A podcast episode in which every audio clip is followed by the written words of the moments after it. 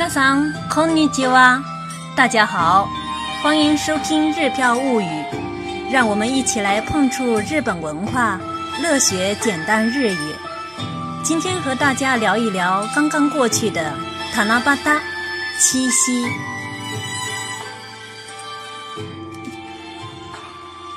大家都知道，农历七月七是牛郎织女一年一度相会的日子。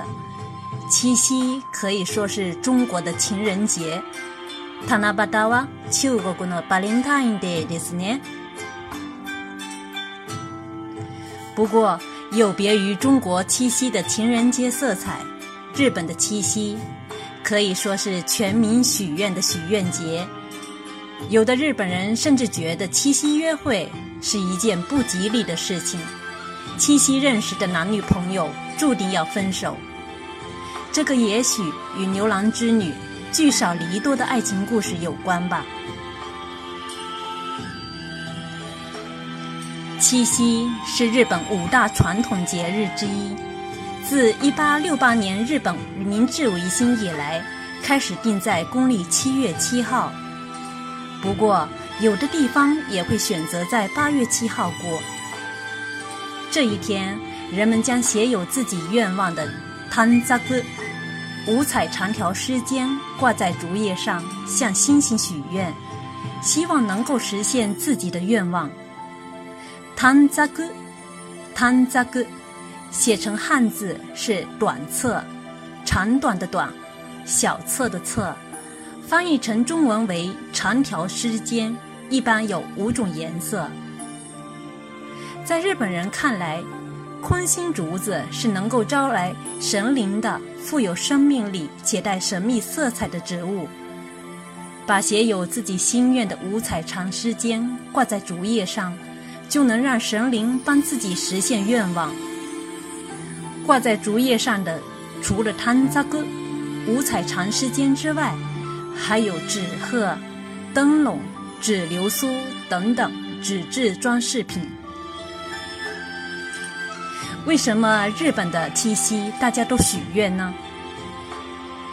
据说，日本七夕的形成与日本神社举行的传统神事活动，以及中国传来的牛郎织女传说以及乞巧风俗有关。古时日本有神事活动塔那巴达，写成汉字就是棚屋的棚和机器的机，日语发音是塔那巴达。少女将织好的和服供奉在架子上，迎接神的到来，祈求丰收，并给家人驱邪。这个活动后来慢慢作为迎接盂兰盆节的准备活动。在七月七号晚上举行。现在保留发音塔那巴达，用七夕两个汉字来代替蓬基。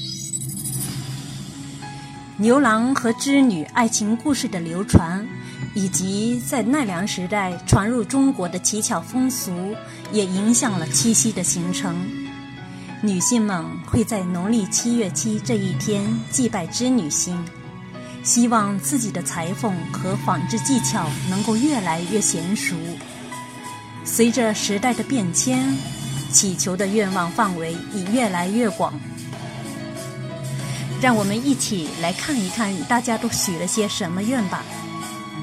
现在可以说五花八门的愿望都有，除了家庭生活健康幸福、工作学习顺利、婚姻恋爱幸福之外，还有一些比较逗逼的愿望，举一些比较有意思的例子吧。比如说，希望爸爸的脚的味道能变得香一点啦；希望天上能掉下一个女朋友啦；希望那个闻名世界的在记者会上嚎啕大哭的兵库县议员爷爷村不要再逃哭；还有希望。警官丈夫能够与小三分手的，希望爷爷变成青蛙之类的，种种种种，令人看了不仅捧腹大笑。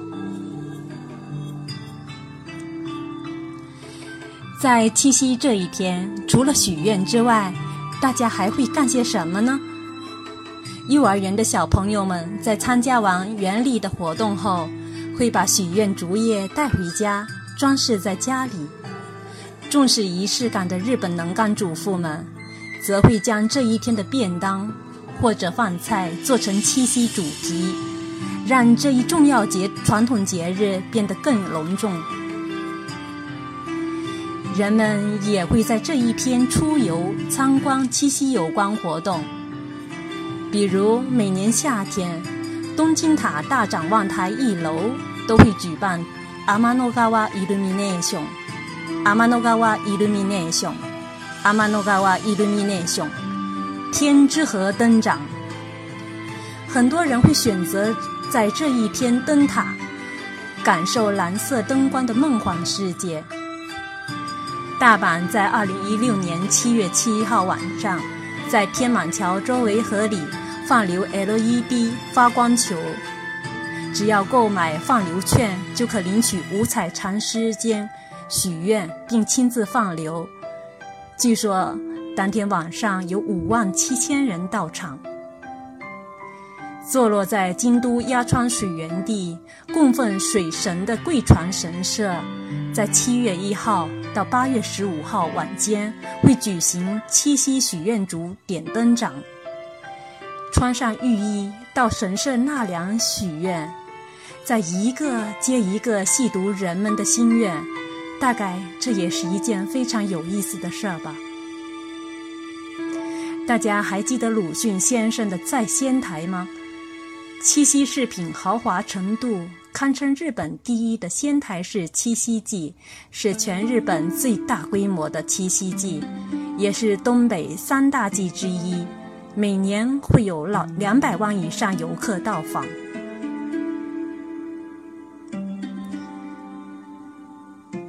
大家对七夕有没有特别的情节呢？你会在七夕时许下什么愿望呢？如果七夕这一天伴侣不在身边的话，你会怎么过呢？欢迎与我分享你的七夕故事。如果你感兴趣，可以关注微信公众号“日飘物语”，公众号文章里有更详细的图文介绍。如果你喜欢，也可以分享到朋友圈。それではまたね。